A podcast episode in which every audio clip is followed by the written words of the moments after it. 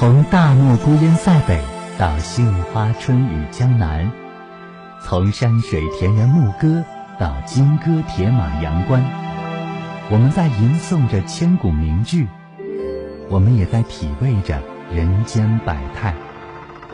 所以，无论明天你将回到哪里，身处何方，又将展开怎样的人生，不要忘了这段日子里我们共同感受到的。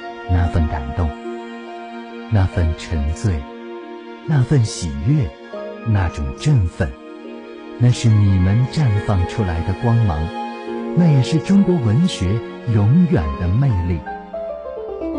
锁定 FM 幺零零点八，每周一至周五晚九点，月夜月想读，主持人安琪陪伴您感受书墨的香气。感谢电波前的您持续锁定 FM 幺零零点八，这里是正在为您直播的《月月月想读》。刚刚呢，作为您的朋友安琪，我在节目里分享了这样的两件事情。第一个是，你知道人身体当中最坚强的、最硬的位置是哪里吗？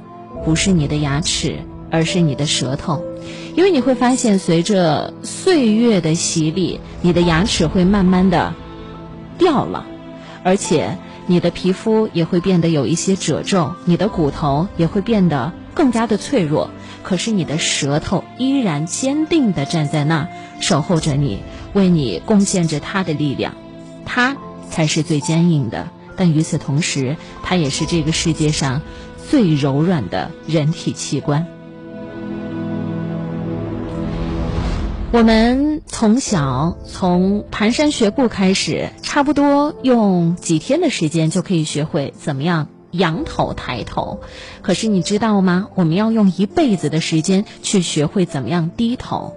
会低头才是真正强大的存在，而会示弱也是强大的象征。接下来，我想在节目当中和您分享到第二个关键词。它叫做止损，及时止损。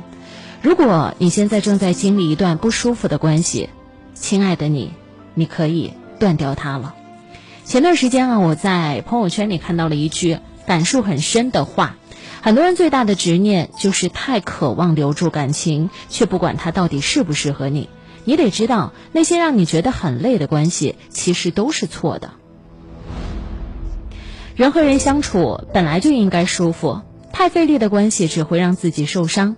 后台有一位读者讲述过自己的一位经历：刚进大学的时候啊，他想跟班里的一个女孩成为朋友，有事没事儿总喜欢往人家宿舍跑，不是和她拉家常，就是和她聊最近读过的书，或者邀请女孩去看展。在他的努力之下，两个人的关系逐渐近了起来。可是他很快发现自己虽然掏心掏肺，但是对方却是不冷不热的，而且两个人在很多地方都合不来。他喜欢听民谣，姑娘却说听民谣的都是假文艺。他失恋了，哭着找人安慰，对方却觉得他矫情。